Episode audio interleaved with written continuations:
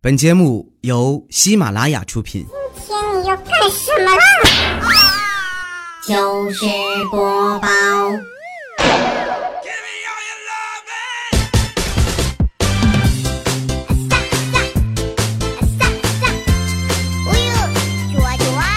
千呼万唤始出来，各位好，我是未来，各位周一快乐啊！我是未来？调调说我有劳力士，有没有？咱们一会儿说啊。咱们先来说一个时下特别火的事儿啊，中国人民抗战胜利暨世界反法西斯七十周年这个胜利阅兵仪式，在九月三号的时候呢，会在天安门举行啊。那么，身为我是吧，我作为一个淘宝店主。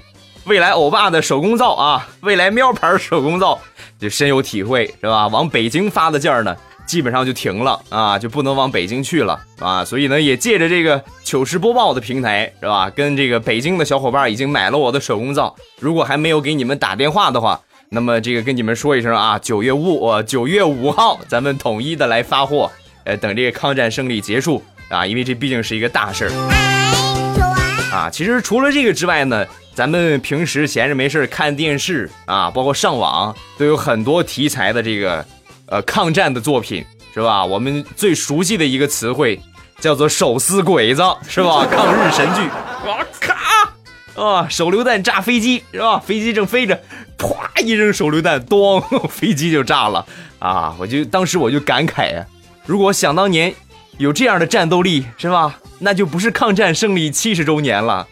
那就是八十周年了，开个玩笑，咱们来说正经事儿。呃，闲着没事，我在翻有关抗日战争的资料，然后我就发现了一个神人啊，这个神人可比咱们抗日神剧什么手榴弹炸飞机、手撕鬼子厉害多了啊！这个历史上也真实存在。美国有一名叫约翰·巴斯隆的士兵，这个士兵做了一个什么事儿呢？瓜岛战役当中，一个人。用两挺机关枪挡住了三千名日军，四十八个小时，啊，一个人两把枪挡了三千个日军两天啊，就足见日本有多草包了吧，是吧？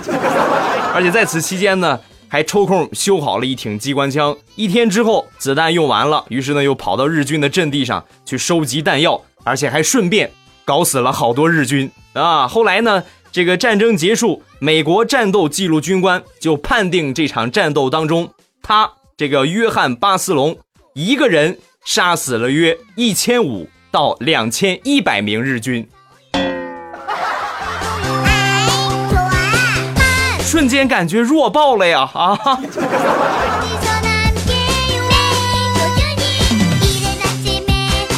前两天在公交站牌等车，是吧？我们俩在等的时候等了很长时间，可能这个这个调度有点问题，车晚点了。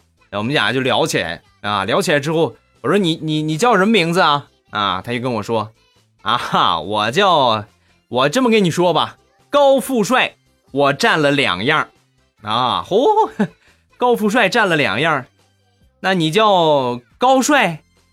啊，不对不对，不叫高帅，我名儿三个字儿。三个字儿，啊，三个字儿，高富帅占了俩，那你叫高帅帅？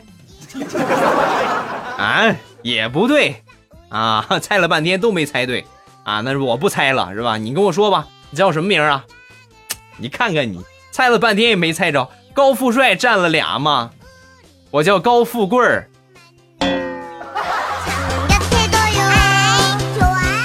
是吧？虽然说这名字里边站着高富帅的两个字儿，但是总感觉是一个矮穷矬的名字呢。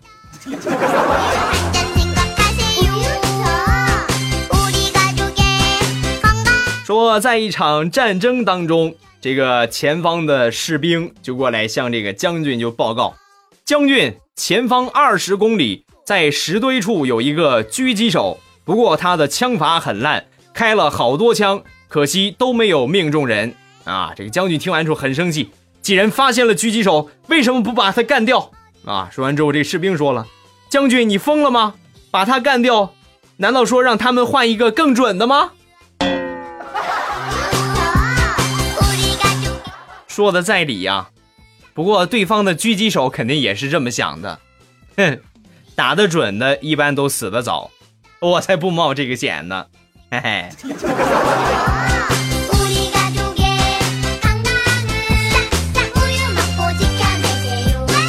上学的时候我们每个人心里呢多少都有一点阴影啊只不过是阴影面积大小的问题。我觉得我这个阴影就属于特别大的阴影啊。那是一年冬天，我们正在上课，是吧？冬天的时候有一个什么情况？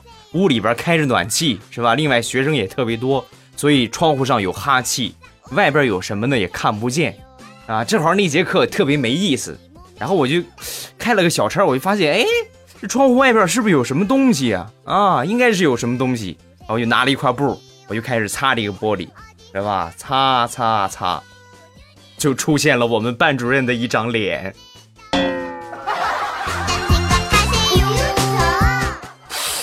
吓死本宝宝了。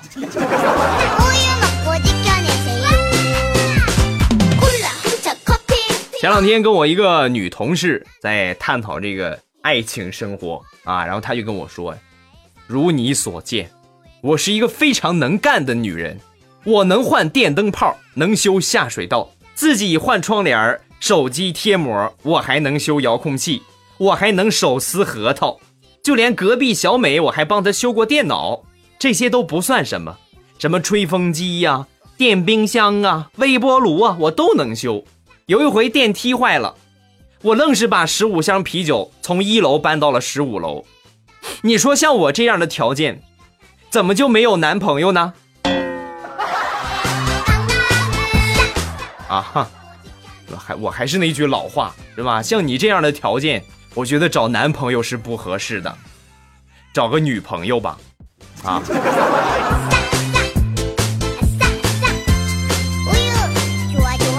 昨天我们几个好朋友打麻将，三缺一，啊，史上最难受的就是三缺一了，没办法，找了一圈没找着，就找我们一个。不会打麻将的一个哥们儿啊就过来了。过来之后简单的科普了一下是吧？教了他一下然后就开始了是吧摸好牌摸好牌之后呢他先出牌啊他一出牌我们顿时就惊呆了。一二三四五万顺子。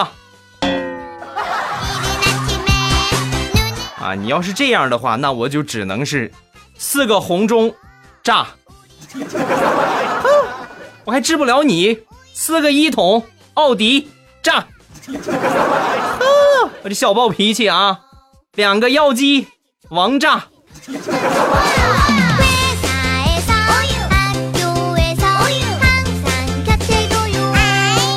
上个周末去银行取钱，然后在取钱排队的时候呢，在前面有一哥们儿一边取一边挠头，哎，这是怎么回事？怎么不好使？是不是这个取钱机坏了？啊？怎么没有反应啊？后边有一哥们排在他后边的，就上前探头，就是过去一看啊，一看不要紧，前面一哥们不乐意了啊，你干什么？干什么？光天化日你想抢钱吗？我跟你说啊，我可练过，你可打不过我。啊！当时他后边那哥们特别淡定的就说：“大哥，你别生气啊，我就是想看看你把身份证插里边能取出多少钱来。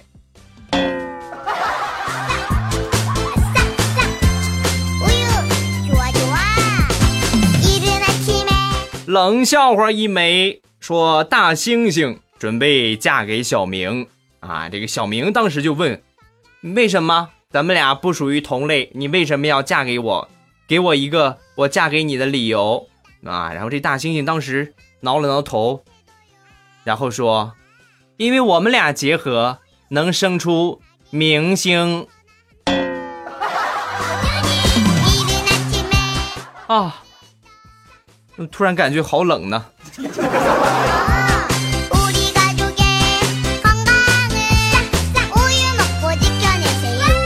记得我第一次去我媳妇儿他们家，我就发现我未来的丈母娘正在织毛衣，是吧？坐在沙发上织毛衣，那这是我多好的表现机会呀，是吧？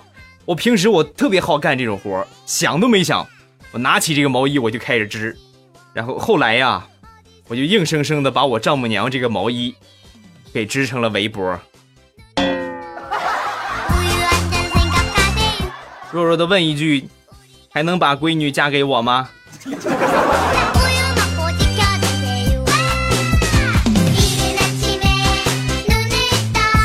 最近我就发现现在孩子接触的这些音乐作品呐，都都已经杂了。啊，我们小时候。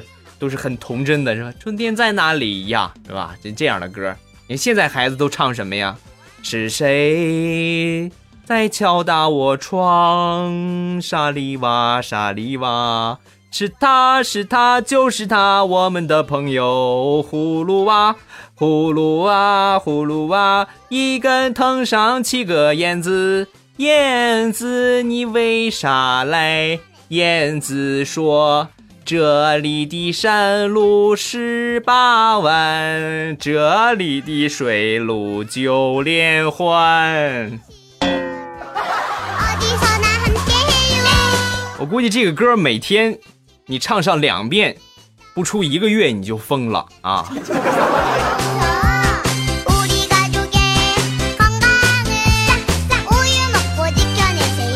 真人真事儿一枚啊，亲身经历。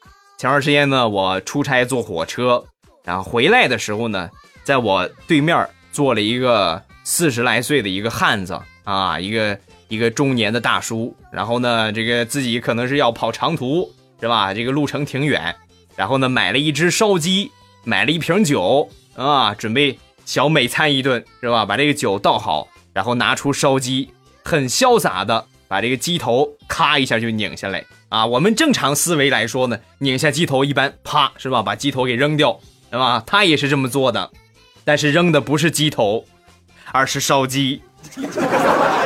所以你能想象他用一个鸡头喝完了整瓶二锅头的场景吗？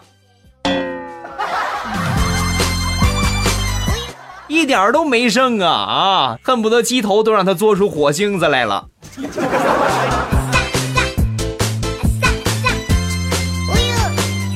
小侄女儿今年呢上幼儿园，上幼儿园得学着写数是吧？得学着学习呀。然后呢写这个一啊，费劲巴拉的写了个一。我一看，哎呀，你写个一，你写成这个样是吧？你怎么笨成这个样呢？一你都写不直，以后你还能写什么别的呀？是吧？结果我小侄女儿当时瞪大眼睛就跟我说：“哼，还不是因为你开着风扇，风扇把我的一都给吹歪了。”宝贝儿，这个话可是你说的啊！我把风扇关了，你要再写不直怎么办？说。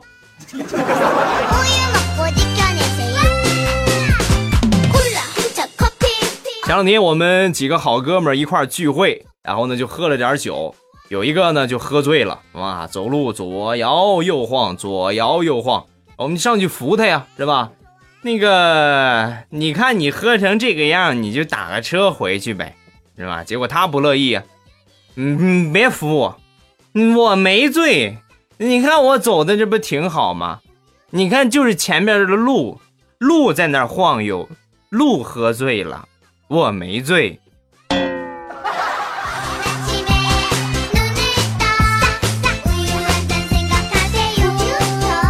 秋高气爽正是河蟹肥的时候，是吧？但是这个时候呢？这个吃螃蟹虽然说有肥的，但是也有瘦的，什么时候都有瘦的，不会挑啊，对吧？如果说你也想吃螃蟹，但是不会挑肥瘦的话，教给你们一个方法啊，来到这个螃蟹摊儿，然后你就跟老板说，那个老板，给我挑上几斤瘦的，我要吃瘦的。然后这老板肯定这个比较专业，是吧？哪个肥哪个瘦，挑的特别清楚，就把瘦的都给你挑出来。挑出来之后呢，你就跟他说，啊，挑完了是吧？这都是瘦的是吧？啊对呀这都瘦的。好给我来剩下那些来五斤。呃这个方法呢就有一个前提啊这个就这卖螃蟹的这个摊主脾气一定要好啊要不然容易有血光之灾呀。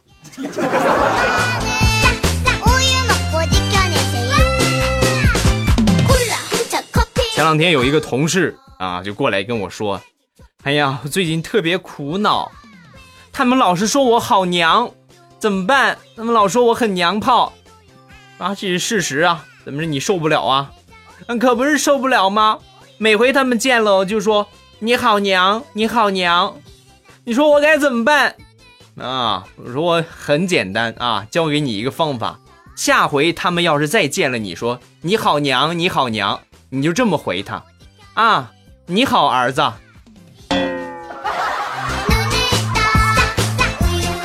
学会了吗？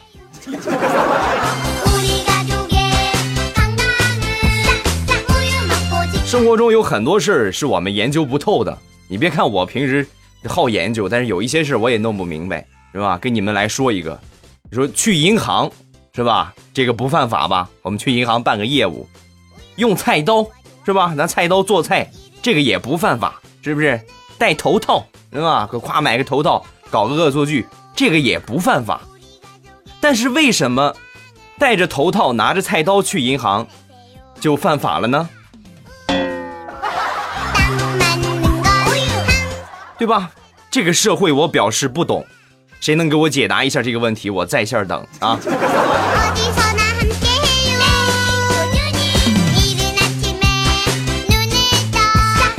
前两天出差坐飞机啊，坐飞机我们都知道这行李一般都是托运是吧？托运完之后呢，下了飞机你再过去拿啊。我在拿行李的时候，正好碰上这些安检人员是吧？这个牵着警犬在这搜查这些行李是吧？看看有没有什么毒品。然后呢，这个有一条警犬啊，就搜到了一个可疑的行李。我们都看过电视剧啊，是吧？找着毒品，这狗啊汪汪的叫啊，而且还不停的在那闻。然后呢，这个警察当时就说呀。这个行李是谁的？啊来过来把这个行李打开。是吧然后就过来一个小姑娘当时看这样特别尴尬。警察叔叔你们这是干什么呀？我刚给我们家狗狗买的狗粮怎么着非得让我喂警犬吗？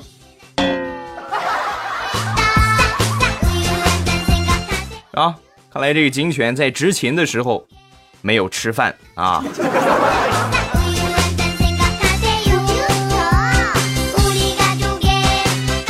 前两天跟我一个女同事出去谈业务，然后她骑着车带着我，在路上呢就碰到了一个老太太，知道吧？碰瓷儿的，当时歘一下就倒地上了。倒地上之后，要是要要说反应快，还得是我这女同事啊，顺势她也倒下了。倒下之后开始浑身发抖，是吧？手捂着肚子，嘴里边还不停的喊：“啊，我的孩子，我的孩子！”是吧？喊了不到两声，这个老太太起来就跑了，是吧？这招多好啊！有一天呢，我自己出去，我也碰到一个，那果断用上边的办法呀。结果我被讹了五百块钱，被讹就被讹吧。老大爷临走还给我甩了一句话：“小伙子，演技太差了。”你个大老爷们，你喊你怀孕了，我我都替你臊得慌。哎呀！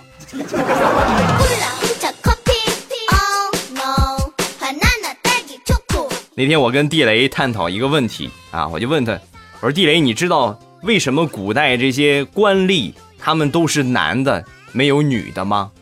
啊，这地雷想了一会儿就跟我说，当然知道了。你想啊，如果有女的当官的话，是吧？这个犯人过来，大人，大人，你听我解释啊。那么他们的反应会是，我不听，我不听，我不听，我不听。还有你像啊大人你快替我伸冤呐。啊女人会怎么说呀？啊臣妾做不到啊。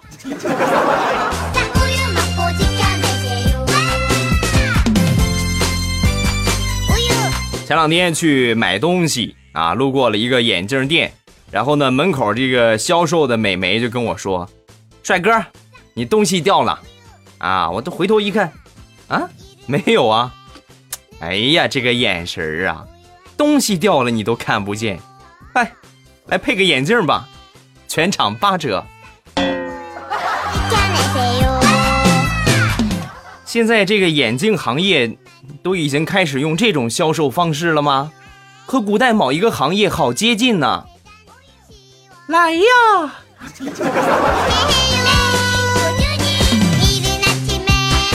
好了。最近的真人真事儿，咱们就暂时分享到这儿。各位不要忘了添加我的微博和微信啊、微博呢叫做老衲是未来，我的微信号是未来欧巴的全拼，欢迎各位的添加。咱们再来说一个实事儿吧，是吧？说了这么多实事儿，也不差这一个 啊。说这个调调周四节目的时候呢，说欧巴这个未来有一块劳力士啊啊，对我是未来，啊，很多人就过来问啊啊，欧巴你真的有劳力士吗？啊，我就特别想跟你们说呀，你们动动脑子好不好？是吧？我如果有劳力士的话，那调调不就是我的基友了啊？这一辈。这个俗话说得好，来而不往非礼也啊！你调调说了我的一个一个一个小的事儿啊，那么是吧？我肯定得说调调的一个事儿啊。就是所有我们糗事播报的主播，调调的身份是最高的啊！你看我们都是普通人是吧？这个户口本上写着要么居民，要么是农民啊。调调呢是贵族。啊，你你们以为他长那么胖就是单纯能吃，人家是家世好是吧？身份条件有背景啊？为什么这么说呢？因为想当年我们曾经学过历史课，这个历史上有一个政权叫清朝政权啊，满洲清朝政权发源地呢在东三省辽宁抚顺一带，呃，皇太极爱新觉罗努尔哈赤创办了这个政权，然后创办这个政权之后，为了巩固自己的统治地位。所以呢，就这个奖励这些曾经和他一块打江山的这些好兄弟们，就开始分封啊。分封呢有两种形式，我们历史上也学过，一个是八旗，是吧？我们听过八旗子弟，就是正白相白，正红相红，是吧？正黄相黄，正蓝相蓝，这个八旗子弟，对吧？这就是贵族的一个象征。另外一个呢，叫八大铁帽子王啊。什么叫铁帽子王啊？就这个就好比我们现在说的铁饭碗啊，你当上公务员了以后，你这个饭就不愁了。铁帽子王什么呀？只要我这个政权在，你世世代代都享受我们这个贵族的特权啊。说到这儿，你们应该理解了吧？调调他们家就是八大铁帽子王之一，绿帽子王啊。调调就是第十八代绿帽子王。这都真事儿啊！不信你们可以去他节目里边问一问啊，是吧？调调未来说你是绿帽子王，是真的吗？怎么突然感觉这么痛快呢？啊，以后这种事儿咱们要常说啊！你们还想听谁的，是吧？给我来评论一下，我给你们来这个揭个秘啊！好，咱们来看评论，首先来说一说上周打赏的事儿。上周呢，这个土豪出现了不少，是吧？咱们来点一下名，表扬一下欧少、橘子、真奇、真七、西城玉、军魂大大，是吧？这些土豪们，感谢，是吧？哎呀，我终于看见土豪的豪字了。你现在你就枪毙我，我也值了，是吧？有这个打赏功能，我就由衷的发出感慨，就觉得现在咱们这个社会呀是在退步的啊？为什么呢？因为想当年大街上耍猴的才打赏呢。啊，来看下一个评论，叫萌小丹丹丹，他说呢，大清早就外放你的节目提提神儿，要不然起不来，太困了，么么哒，啊，这也是很多人听我节目的一个这个作用所在啊，早上起来起床，呃，另外呢，还有很多人像这个真奇真七，他说以前呢都是凌晨两三点才能玩着手机睡着，现在每天听你节目半个小时就睡着了，啊，已经习惯了，一听你的声音就爱睡觉。对吧？听着我的声音入睡，所以由此我就想到了一个新兴的产业呀！啊啊！不要介意啊，你欧巴现在满脑子都是钱，进入世界五百强指日可待了啊！这个产业就是陪睡 啊，一千一次，有要的没有啊？我们再来看下一个，叫小叶子。我爸用用电脑听你的节目，然后一个不小心呢就切换了页面。后来评论才发现流到别的主播那个地方了啊，这不是重点，重点我还刷了好多楼层，最喜欢欧巴了，是吧？这种情况常有，是吧？我在我的节目里边经常就看到，啊，波波是吧？调调、小妹儿、佳期、彩彩，我爱你啊啊！不用删，留着就行。而且我还鼓励你们要常去别的主播评论，未来欧巴我爱你啊。尤其是绿帽子王啊！哎呀，我一说这个名字，我浑身充满了敬意，是吧？绿帽子王啊！下一个叫西域胡杨，未来欧巴非常感谢这期你读我的评论，我那个上小学的儿子兴奋死了，一连听了好几遍的评论，因为我儿子也评论了好多次，知道吧？他孩儿叫调皮的小猴啊，孩儿还小，这个评论没经验，不读就不读吧。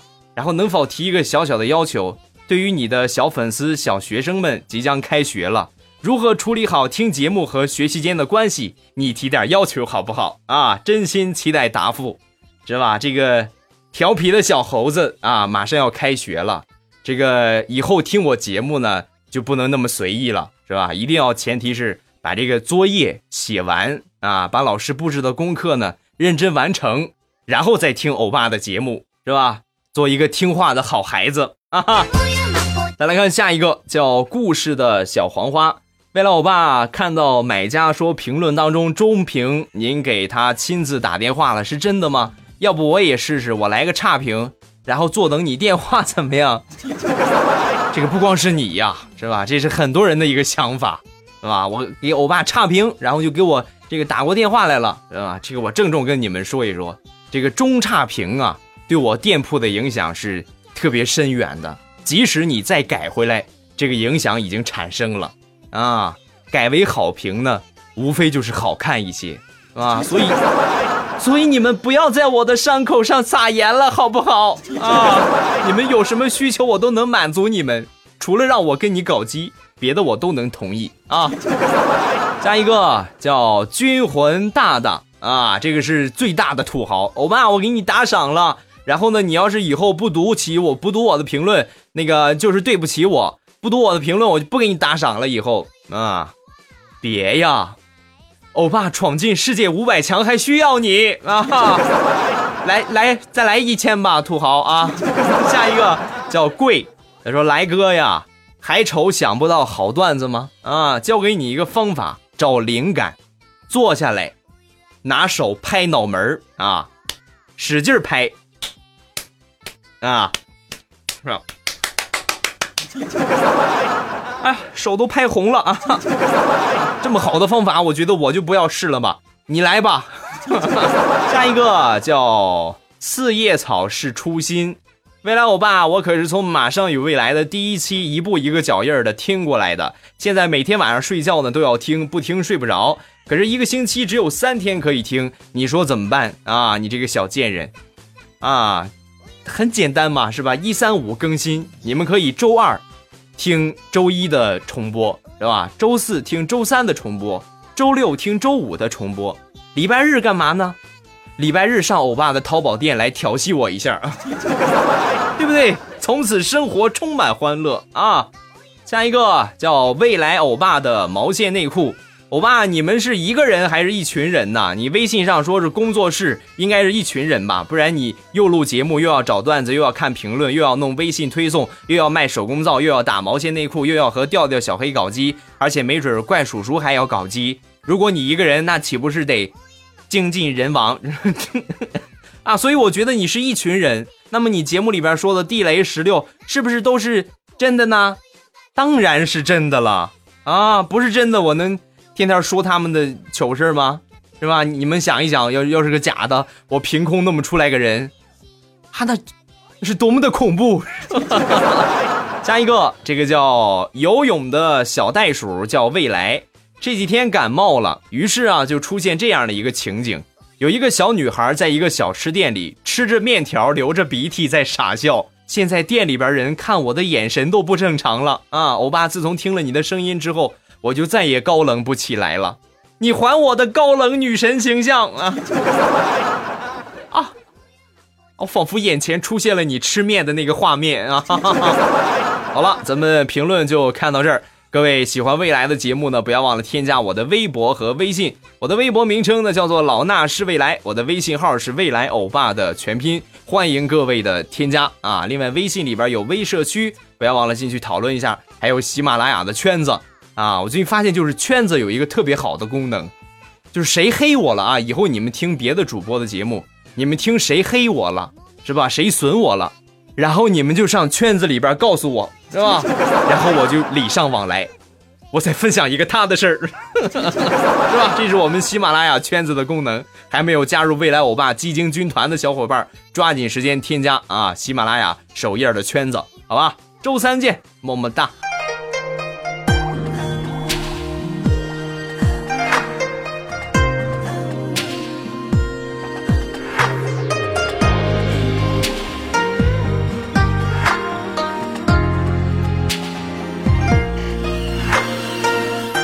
场雪下不尽冬天的冷漠，一首歌唱不完你给的结果，曾经的温暖再也找不到了，为什么？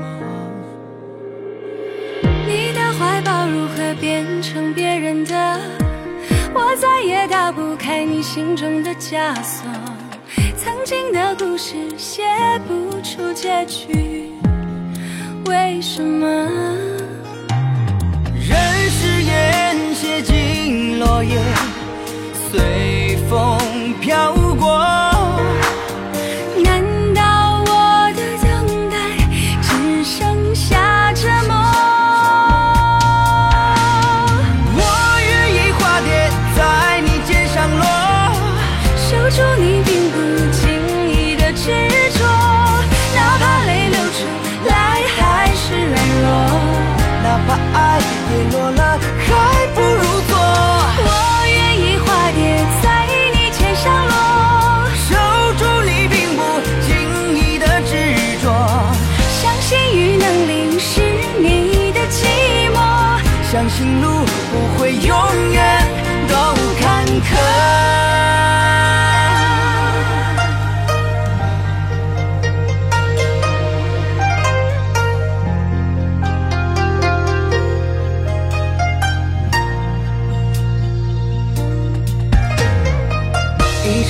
下不尽冬天的冷漠，一首歌唱不完你给的结果，曾经的温暖再也找不到了，为什么？你的怀抱如何变成别人的，我再也打不开你心中的枷锁，曾经的故事写不出结局，为什么？誓言。